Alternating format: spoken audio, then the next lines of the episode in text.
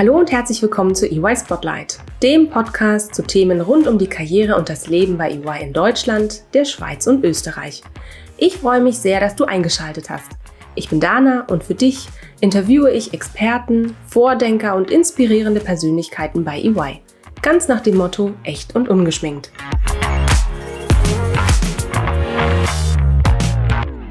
Hallo und herzlich willkommen zu einer neuen Folge EY Spotlight. Heute begeben wir uns in die Welt der Scrum Master und Product Owner.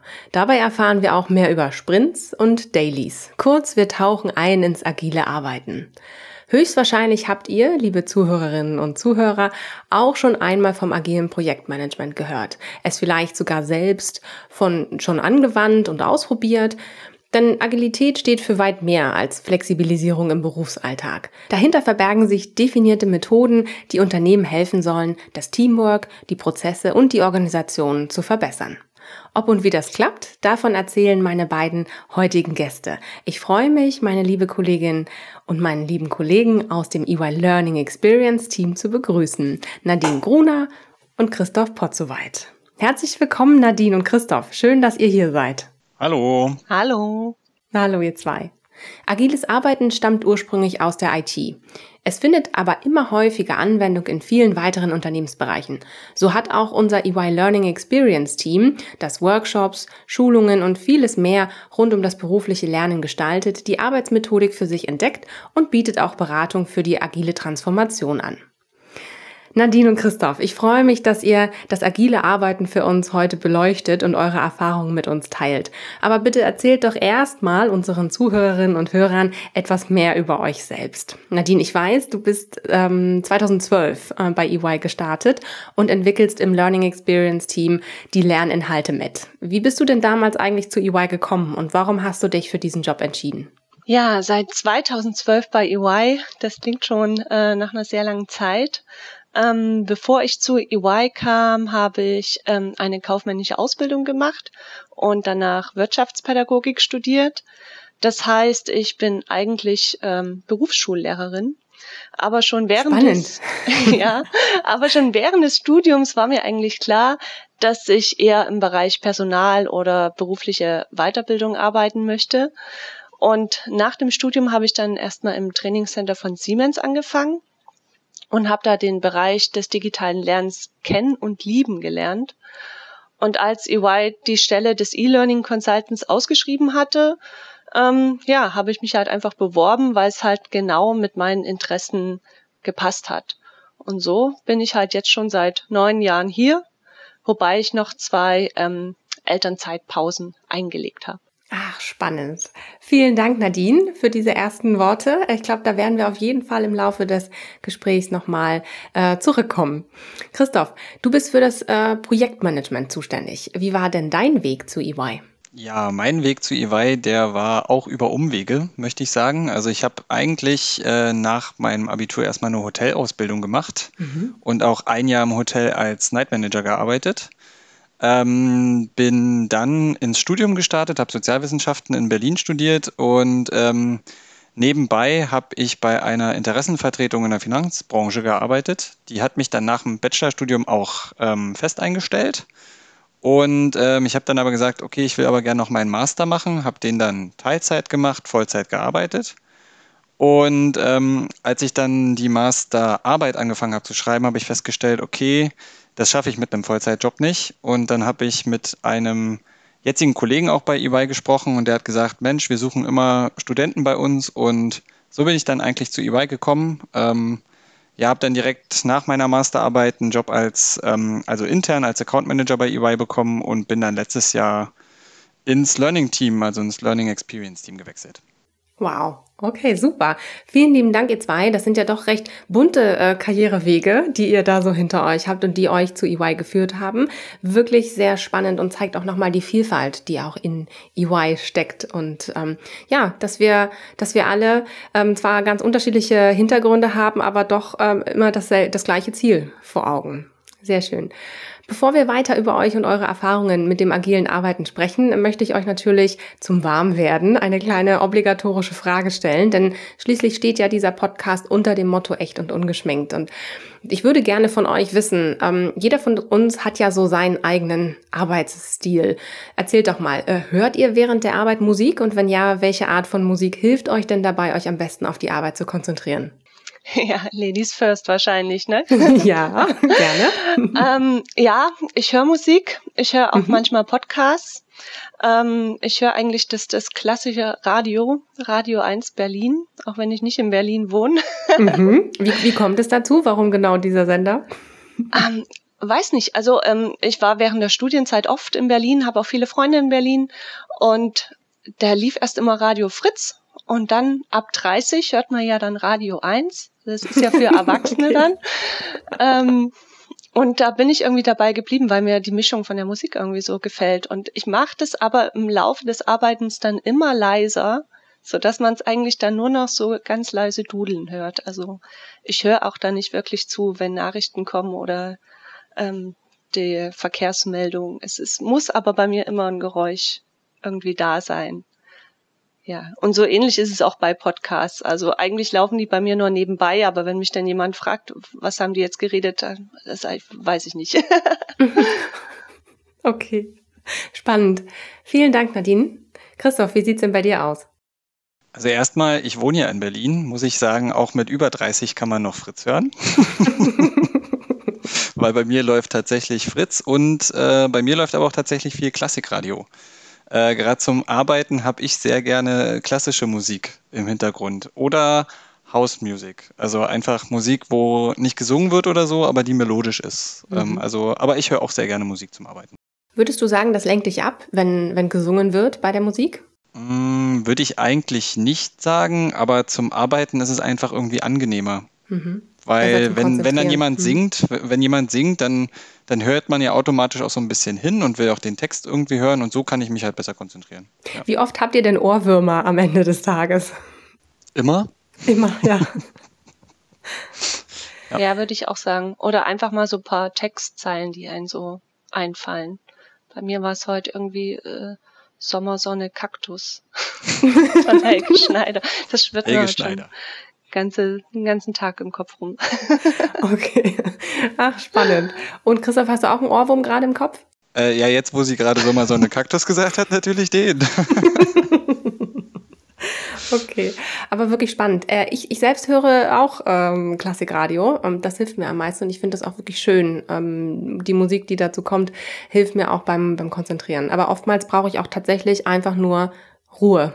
Oder es ist gar nicht wirklich Zeit, ähm, währenddessen, ähm, wenn man irgendwie ein Telefonat nach dem nächsten hat, dann noch auf die Musik zu achten und dann bleibt es halt doch dann ganz aus.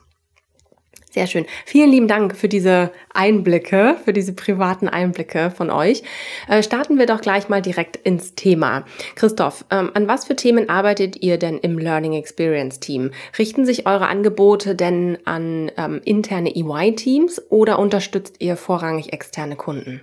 Ja, also, sehr breite Frage zum Anfang. Ähm, ja, wir bieten halt Beratung an rund ums ähm, Thema Lernen. Und äh, aktuell und was besonders relevant ist auch aktuell aufgrund der Corona-Thematik ähm, ist halt gerade auch das digitale Lernen. Und wir bieten das Ganze an für Kunden weltweit, aber auch für EY intern, also teilweise auch intern, genau.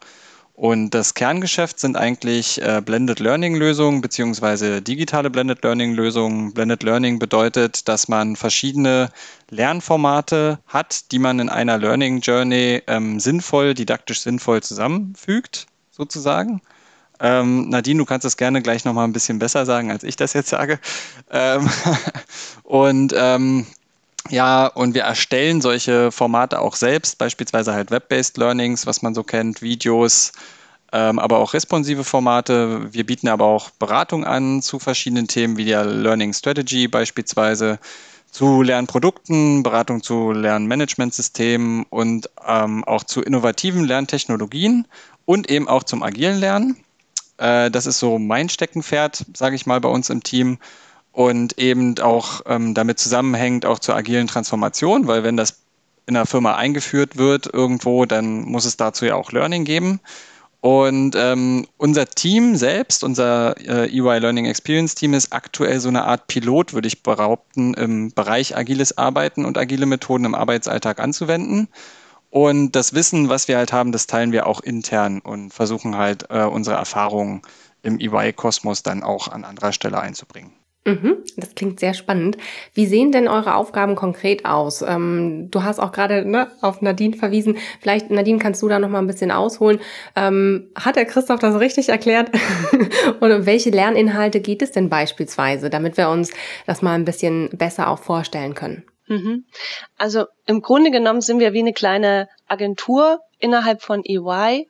Also wir decken halt auch alle Felder ab. Also ich bin Instructional Designer und eher für die didaktischen Themen zuständig. Dann haben wir äh, eine ganz tolle Grafikerin, die das dann ähm, die meine Ideen dann auch visuell richtig schön umsetzt. Und dann haben wir ähm, Medienproduzenten, die das Ganze dann technisch umsetzen, so dass wir halt auch dem Kunden alles aus einer Hand liefern können.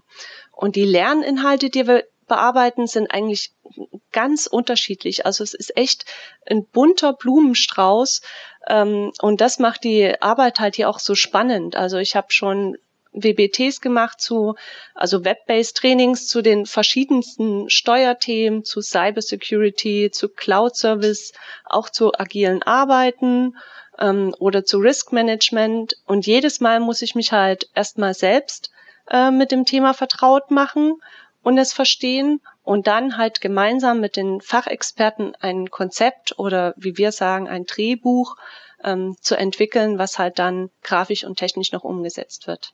Wow, also ähm, weißt du ja im Prinzip über ganz, ganz viele Sachen ähm, oder hast, ähm, hast auch Einblicke in Themen, die, die du ja sonst äh, in, in deiner täglichen Arbeit äh, gar nicht, gar nicht brauchst, ne? Und schnupperst aber immer in neue Bereiche rein, lernst neue Themen kennen, dann weißt du ja eigentlich, was, äh, was überall so ähm, gerade auch an, an Trends sich entwickelt und, und was es auch für Themen gibt, die besonders spannend sind. Ähm, Wirklich cool. Gibt es denn, wenn wir gerade über Trends sprechen, gibt es denn Trends, ähm, die ihr ähm, dabei erkennen könnt, ähm, wenn es jetzt um modernes Lernen in Unternehmen geht? Ähm, klar, du hast gesagt, du arbeitest jetzt viel auch äh, Web-based Trainings aus, aber ähm, gibt es da auch noch ähm, andere Trends, die sich jetzt entwickelt haben, vor allem vielleicht auch während der Corona-Zeit, Nadine? Mm. Also Trends ist halt immer so ein bisschen schwieriges Wort, weil wir arbeiten halt schon lange damit, äh, mhm. äh, was, was viele jetzt als Trend bezeichnen würden. Aber ist für euch schon längst. Äh, ähm, damit ja, arbeiten Standard. wir schon seit neun Jahren oder zehn Jahren. Ja. Und was man aber erkennt, ist, dass sich das Lernverhalten ähm, verändert hat. Also früher waren unsere Web-based Trainings halt oftmals bis zu 90 Minuten lang und das ist halt jetzt einfach undenkbar, ja. Jetzt mhm. werden die Themen eher in kürzere Lerneinheiten eingeteilt, so dass die Lerner kleine Einheiten konsumieren. Ähm, und so können sie das auch alles besser in ihren Arbeitsalltag integrieren. Und man kann halt auch sagen, dass sie dann auf bestimmte Themen zugreifen können, wenn sie es halt auch wirklich im Arbeitsalltag brauchen. Also so, dass ähm, On-Demand-Wissen quasi abrufen. Und was noch eine wichtige Rolle spielt im Unternehmen, ist immer mehr halt das selbstorganisierte Lernen, dass man halt einfach den Mitarbeitern die Möglichkeit gibt, selbst zu entscheiden, ähm, wann sie Trainingsinhalte konsumieren und wann sie sich das Wissen aneignen, nämlich dann, wenn sie es auch ähm, im Arbeitsalltag gebrauchen können und ja und da ihr Wissen halt erweitern müssen. Auf jeden Fall, wie ich finde, eine schöne Entwicklung auch, ähm, weil es ist ja schon recht anstrengend, 90 Minuten lang ein, äh, ja, ein Training zu, zu absolvieren, Web-based Training zu absolvieren. Ähm, da ist es doch sicherlich auch hilfreicher, aber das hast du ja auch schon gerade erläutert, ne? wenn man dann das in, in kleinere, ähm, ja, ähm, kleinere Stücke auch ähm, mhm. aufteilt und sich so auch besser äh, organisieren kann und es einfach zwischendurch, ähm, wenn, wenn man die Zeit hat, dann ähm, darauf zurückgreifen kann. Mhm. Genau. Spannend. Christoph, jetzt hat ja Nadine schon ein bisschen berichtet, was ist ihre Aufgabe in dem Team. Ähm, es gibt auch Grafiker, habe ich äh, mitgenommen. Ihr seid so eine kleine Agentur ähm, oder bezeichnet euch so. Ähm, welchen Part übernimmst du denn im Learning Experience Team? Ja, also ich hatte ja schon gesagt, ich bin letztes Jahr zum Team dazugestoßen mhm. und ähm, das war zu einem Zeitpunkt, als ich in dem Team selbst auch ein ja, so ein, so ein Wandel irgendwie, äh, der stattgefunden hat. Also die haben im Team selbst schon ähm, relativ viel mit Methoden gearbeitet, die heute agil heißen. Sie haben es aber noch nicht agil genannt, sozusagen. Und ähm, unser ja, Teamlead, der Tim, der hat äh, damals jemanden gesucht, der so ein bisschen das äh, Projektmanagement für die fürs Learning Experience Team übernimmt und gleichzeitig äh, die agile Methodik ein bisschen festigt. Also das da ein bisschen in, im Team auch einführt und ein bisschen ausbreitet, möchte ich es mal nennen. Und äh, ich kannte den Tim von ähm, früher und irgendwie sind wir dann zusammengekommen und dann äh, ging es relativ schnell, dass ich dann äh, zum Team dazugekommen bin und ähm, ja, meine Rolle da ist jetzt sozusagen der Product Owner. Äh, das ist eine Rolle im agilen, äh, ja, in der agilen Arbeitsweise, ähm, kommt aus dem Scrum, kann ich später noch ein bisschen was zu sagen. Und im Prinzip äh, bin ich so die Schnittstelle zwischen dem Kunden, ob der intern oder extern ist, und unserem ähm, Learning Experience Team, dem Development Team sozusagen. Und ähm, wenn wir jetzt Anfragen haben von KollegInnen oder halt auch von Kunden, äh, dann gehen die im ersten Schritt immer an mich, weil ich auch so ein bisschen die Ressourcenverwaltung mache.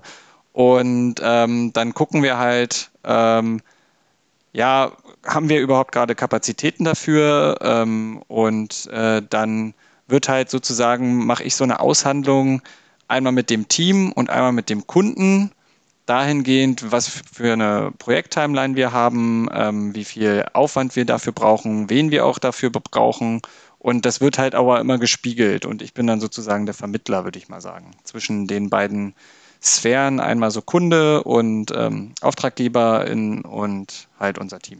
Mhm. Okay. Und du hast es ja jetzt schon gesagt, also ne, ihr seid dann auch ein Team und ihr seid auch stark aufeinander angewiesen, weil jeder eine unterschiedliche Rolle auch hat. Kannst du vielleicht ähm, für mich und auch für unsere Zuhörerinnen und Hörer äh, nochmal ganz kurz erklären, du hast es schon gesagt, ähm, Scrum Master, äh, Product Owner bist du selbst. Ähm, es gibt bestimmte Rollen und, und bestimmt auch bestimmte Prozesse, die das agile Arbeiten kennzeichnen. Welche wären das denn? Ja, also ich will nicht zu weit ausholen, bin ich ganz ehrlich, weil mhm. dann könnte ich wahrscheinlich eine ganze Stunde reden. Aber äh, ich sag mal so viel, ähm, es werden ja vielleicht auch ein paar dabei sein äh, oder zuhören, die das Agile schon kennen. Äh, was wir bei uns machen, ist äh, so eine Mischung aus verschiedenen agilen Methoden. Also wir haben nicht die eine Methode. Also es gibt zum Beispiel Scrum, das ist äh, ein agiles äh, Rahmenwerk sozusagen, das sehr, sehr verbreitet ist, vor allem in der IT. Und das hat relativ klare und ähm, ja, klare Strukturen und Regeln und Werte. Und wenn man die einhält, nur wenn man die hundertprozentig einhält, dann ist es Scrum. Das machen wir bei uns nicht. Wir haben halt bestimmte Sachen aus verschiedenen Methoden, die es gibt, ähm, für unser Team adaptiert, dass es halt gut funktioniert. Und wir haben beispielsweise die Rollen und auch die ähm, zeitlichen ähm, möchte ich mal sagen, Einteilungen aus Scrum übernommen. Das bedeutet, wir haben drei Rollen. Das ist einmal der Product Owner, das bin ich. Habe ich ja schon kurz erklärt, was ich mache. Mhm. Ähm, ich verwalte halt alle Aufgaben und ich priorisiere die auch, je nachdem, wie wir Deadlines haben, was der Kunde benötigt. Ähm, und in, in die Richtung, das ist halt so meine Aufgabe. Ähm, habe aber auch selbst noch ein paar Projekte und arbeite auch mit dem Team zusammen. Das ist so eine kleine Sonderstellung ähm, gibt es normalerweise in Scrum eben auch nicht. Dann haben wir den Scrum Master. Äh, das ist eine Rolle, die wir beispielsweise als EY oft in Projekten auch wahrnehmen. Und das ist so eine Art, ähm, ich, ich nenne es immer eine Art Enabler. Also der ist dafür zuständig, die ganzen Scrum-Events, zu denen komme ich dann gleich, ähm, die immer regelmäßig stattfinden, die muss er halt so ein bisschen, ähm, durch die muss er durchführen. Er hat so eine weiterbildende Funktion, aber auch fürs Team und für die Organisation, da er so ein bisschen auch dafür zuständig ist, dass die agilen Werte und die Regeln gelebt werden. Und ähm, er ist bei uns, ähm, bei uns im Team macht das der Onno, der ist auch gleichzeitig Teil des Teams. Äh, und dann die dritte Rolle ist halt das Development Team. Das ist halt der ganze Rest, möchte ich mal sagen, vom Learning Experience Team, ohne das jetzt irgendwie böse zu meinen, aber das sind dann die KollegInnen, die eigentlich die Arbeit machen. Genau. Und ähm, zum, vielleicht zu der zeitlichen Planung nochmal. Also wir arbeiten bei uns in Sprints. Ähm, das heißt, wir haben immer zwei Wochen, zwei Wochen Sprints. Und für diese zwei Wochen einigen wir uns halt auf äh, ähm, bestimmte Aufgaben, die wir in den zwei Wochen schaffen wollen. Und ähm, diese Aufgaben sind dann im Sprint-Backlog sozusagen. Das ist halt, da stehen die ganzen Aufgaben drin. Und dann gibt es immer das Sprint-Planning am Anfang eines Sprints und da äh, werden diese Aufgaben dann halt verteilt ähm, im Team. Und ähm, da ist ganz wichtig, dass das Team so ein bisschen äh, miteinander dann auch verhandelt äh, und ähm, aber auch ein Commitment gibt, ja, wir wollen diese und diese und diese und diese Aufgaben in den zwei Wochen auch wirklich schaffen. Ähm, da ist es wichtig, dass natürlich wir so ein bisschen auch unsere Arbeitsrealität immer sehen müssen. Ähm, wir arbeiten ja immer noch für EY und das ist eine Beratungsfirma, wo es Projekte gibt und teilweise ist es dann halt so, dass KollegInnen wirklich für einen langen Zeitraum auf ein Projekt gebucht sind und bei denen ist es dann halt schwer möglich, flexibler zu sein in der, ähm, ja, in der Vergabe der Aufgaben. Aber wir versuchen das immer so zu handhaben, dass äh, das tatsächlich im Team diskutiert wird, soweit es denn geht. Ähm, dann gibt es halt jeden Tag so ein Daily, das hattest du auch schon angesprochen. Mhm. Ähm, Im Daily ist halt so, man kommt kurz zusammen am Morgen, 15 Minuten und wirklich nur ganz kurz. Jeder aus dem Team sagt einmal, was hat er gestern gemacht, was hat er heute vor, was will er heute machen und äh, was hat er gerade so für Hindernisse, um das, was er eigentlich heute schaffen will, auch zu schaffen. Und da ist dann auch wieder der, der Scrum Master gefragt als Enabler sozusagen. Also wenn es irgendwelche Hindernisse gibt, dann ist es seine Aufgabe, die aus Weg zu schaffen, sozusagen. Mhm. Das macht bei uns im Team auch wieder eine kleine Abwandlung. Äh, der Scrum Master oftmals dann mit mir zusammen, äh, weil ich halt die Schnittstelle zum Kunden bin und wenn es da halt Fragen gibt, dann macht das halt einfach Sinn, dass wir das zusammen machen. Mhm. Am Ende von jedem Sprint gibt es dann Sprint Review. Ähm, da wird dann auch immer versucht, den Kunden mit dazu zu holen. Ähm, da werden dann die Arbeitsergebnisse aus dem letzten Sprint, also aus den letzten zwei Wochen miteinander geteilt.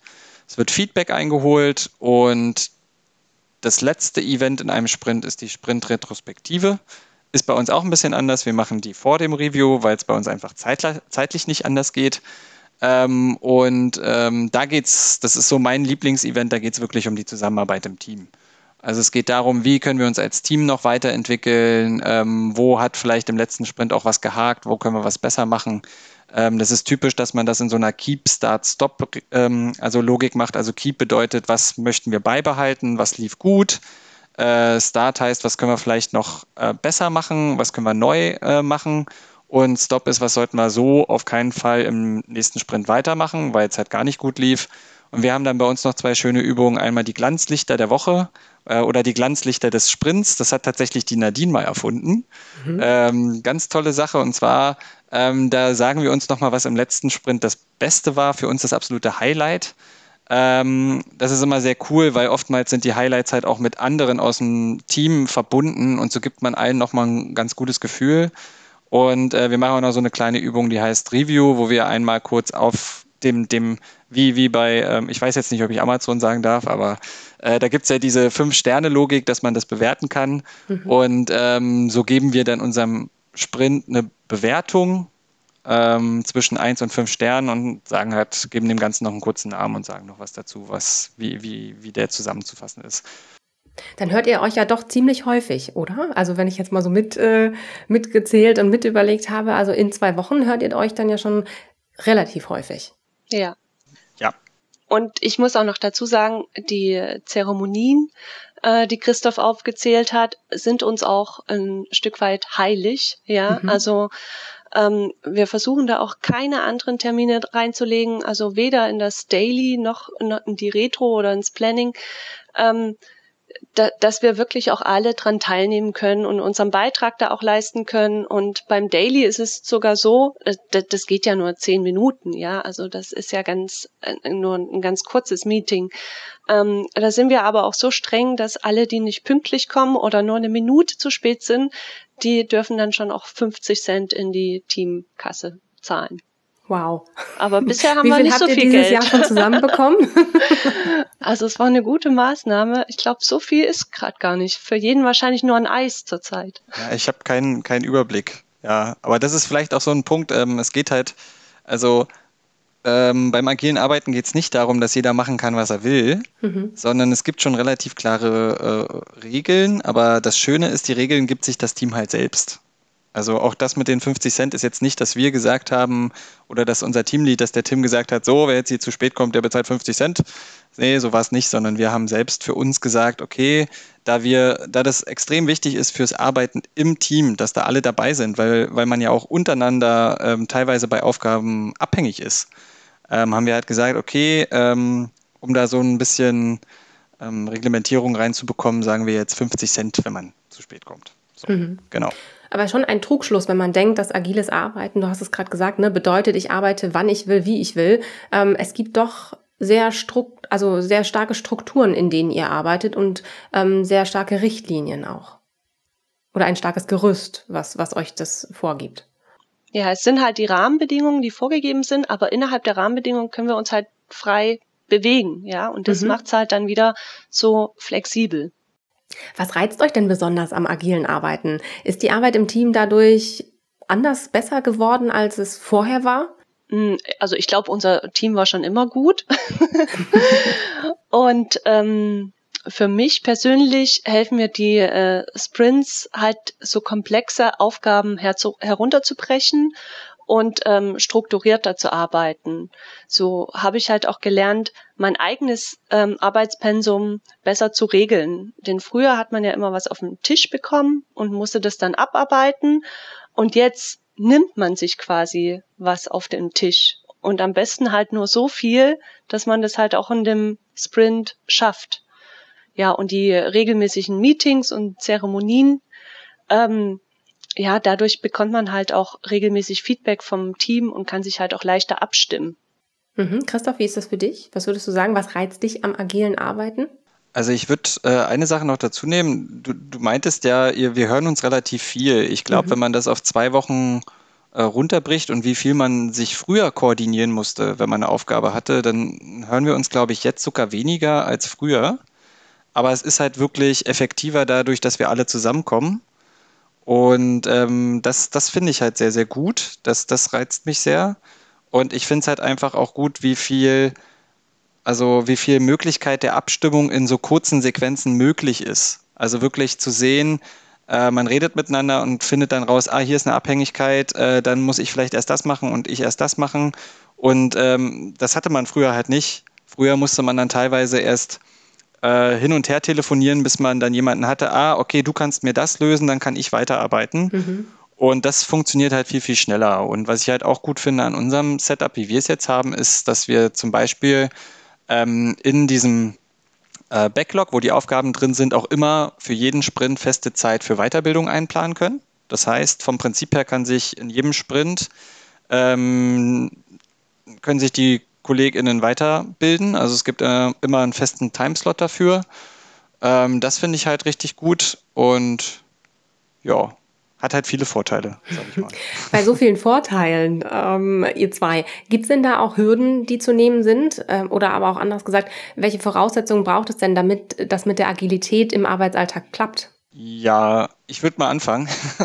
ähm, also Hürden was wir festgestellt haben oder was, was jetzt die Erfahrung ist, ist vor allem, wenn unsere Kunden nicht agil arbeiten, mhm. wir aber agil arbeiten, ähm, dann muss man denen häufig erklären, was das bedeutet.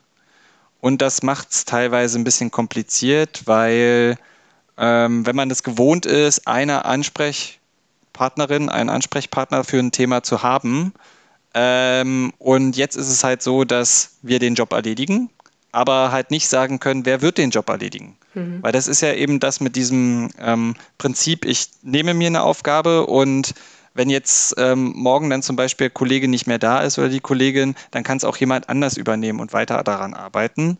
Ähm, das ist ein bisschen kompliziert teilweise, weil dann oftmals auch noch das Verständnis fehlt. Da muss ich aber sagen, dass es besser wird. Und ähm, ja, Voraussetzungen, auf jeden Fall braucht man sehr viel Offenheit für Neues. Ähm, für, also eben, man muss die Bereitschaft haben. Man muss auch die Bereitschaft haben, selbst Kompetenzen abzugeben. Das ist, glaube ich, eine ganz, ganz wichtige Sache, vor allem für, ähm, für so die Führungsebene. weil es geht halt um Selbstorganisation. Das heißt, ich kann nicht an jeder Stelle und überall immer ähm, alles im Blick haben. Und das macht es halt effektiver, aber das bedeutet auch, ich muss selbst bereit sein, abzugeben.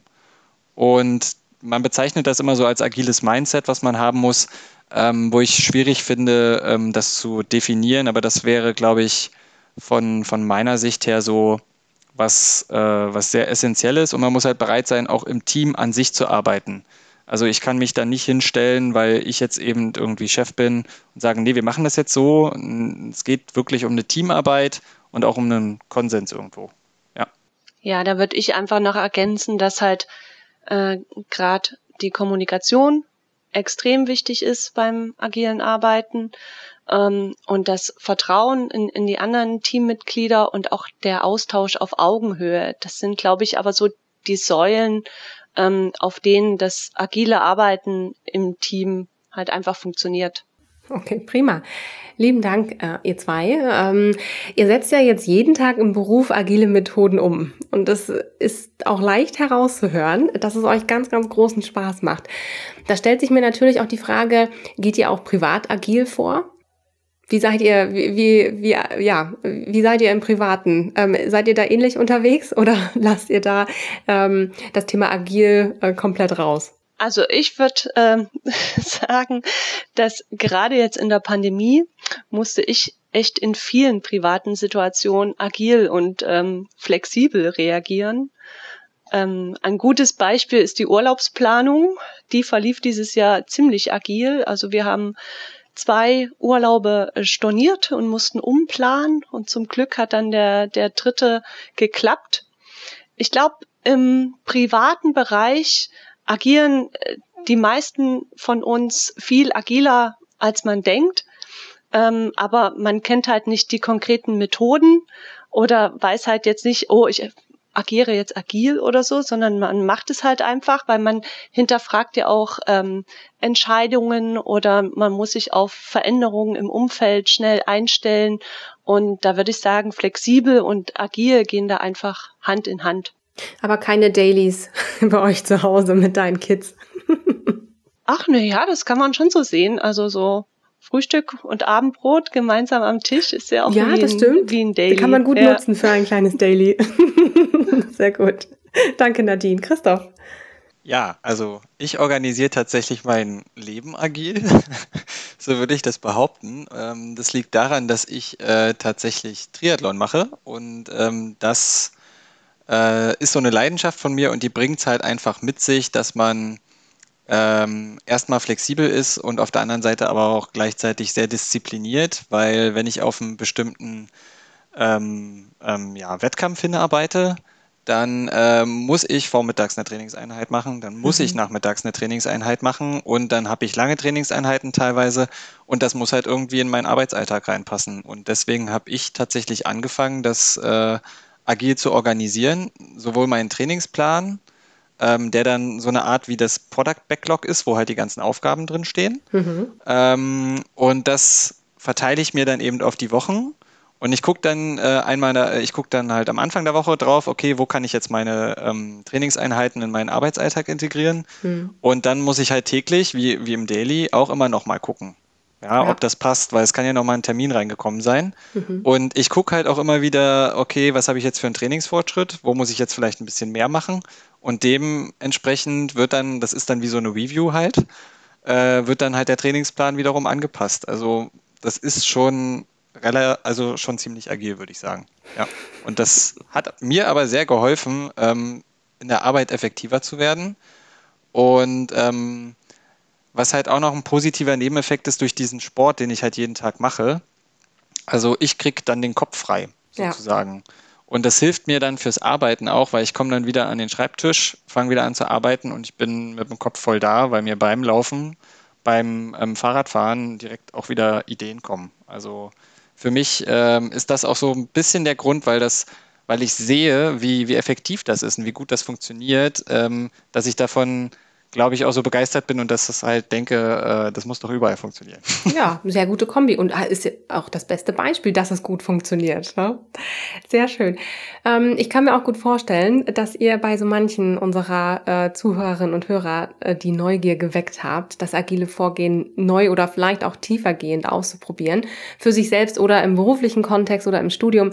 Habt ihr vielleicht anschließend noch einen heißen Tipp, wie der Start in die Agilität gelingt? Ähm, also einen heißen Tipp, ähm, einen einzigen hätte ich nicht. Ich würde einfach sagen, seid offen, seid neugierig ähm, für, für diese Arbeitsweise und probiert's aus, wie es in, in eurem Arbeitsumfeld halt passt. Äh, seid einfach auch bereit, euch weiterzuentwickeln und Neues dazuzulernen. Und wenn halt mal was nicht so richtig klappt, dann kann man das, kann man das ja anpassen, kann man es ändern und aus dem Fehler lernen und dann halt wieder einen neuen Weg probieren. Ja, kann ich mich anschließen. Gerade das Letzte, was du gesagt hast, Nadine, mit der äh, Fehlerkultur. Ich glaube, das ist in, gerade in Deutschland noch nicht so ausgeprägt, wie es sein müsste. Ähm, wir machen das Thema Lernen und woraus lernt man halt aus Fehlern. Mhm. Ne? Also ich finde ganz, ganz witzig, habe ich vor kurzem erst gehört, wenn man das Wort Fehler mit dem Buchstaben anders anordnet, dann kommt da Helfer raus. Ja. Spannend. Also von daher aus, aus Fehlern wirklich lernen. Und ähm, es gibt halt sehr, sehr viele agile Methoden. Ähm, mein Tipp wäre, sich vielleicht jemanden zu holen, der davon wirklich ähm, ein bisschen mehr Ahnung hat und der sich dann erstmal das Team anguckt, was, was machen die denn schon? Weil ganz oft wird in Teams bereits teilweise agil gearbeitet, dass die bestimmte Methoden einfach schon nutzen, es nur nicht agil nennen. Und ich glaube, sich jemanden zu holen, der sich das mal anguckt, und dann tatsächlich schaut, okay, was passt denn am besten zu, zu euch und zum Team? Und ähm, dann geht es halt darum, einfach zu machen und es ein bisschen auch laufen zu lassen. Und äh, ich glaube, wenn man jemanden hat, das, das sollte dann vielleicht sogar ein externer sein, aber äh, der, der halt mal auch da einen Blick drauf hat und gucken kann, da ein, zwei Tipps zu gibt, ähm, dann kann das gut funktionieren. Also einfach machen. Ja. Super. Das werde ich direkt umsetzen. Ihr zwei, ich habe euch schon gebucht. Sehr schön. Vielen herzlichen Dank, äh, Nadine und lieber Christoph, ähm, dass ihr mir und unseren Zuhörerinnen und Hörern so viele Eindrücke mitgegeben habt und so viel ja, Insights in das agile ähm, Arbeiten. Der Blick auf die Uhr zeigt leider, die Zeit ist schon um ähm, und wir sind am Ende unseres Gesprächs. Ähm, ich bedanke mich ganz herzlich bei euch und ich wünsche euch, dass ihr weiterhin ganz viel Agilität in die Wirtschafts- und Arbeitswelt tragt. Ähm, habt einen guten Tag ähm, und wir hören uns ganz bald wieder, da bin ich sicher. Dankeschön. Macht's Tschüss. gut. Bis bald. Tschüss. Tschüss. Das war die neueste Folge von EY Spotlight. Vielen Dank, dass du zugehört hast. Du möchtest noch mehr über die EY-Welt erfahren und spannende Geschichten unserer EY-Kolleginnen und Kollegen lesen? Dann schau mal auf unserem Karriereblog vorbei und hole dir wertvolle Insights. Den Link dazu findest du in den Show Notes. Bis zur nächsten Folge von EY Spotlight.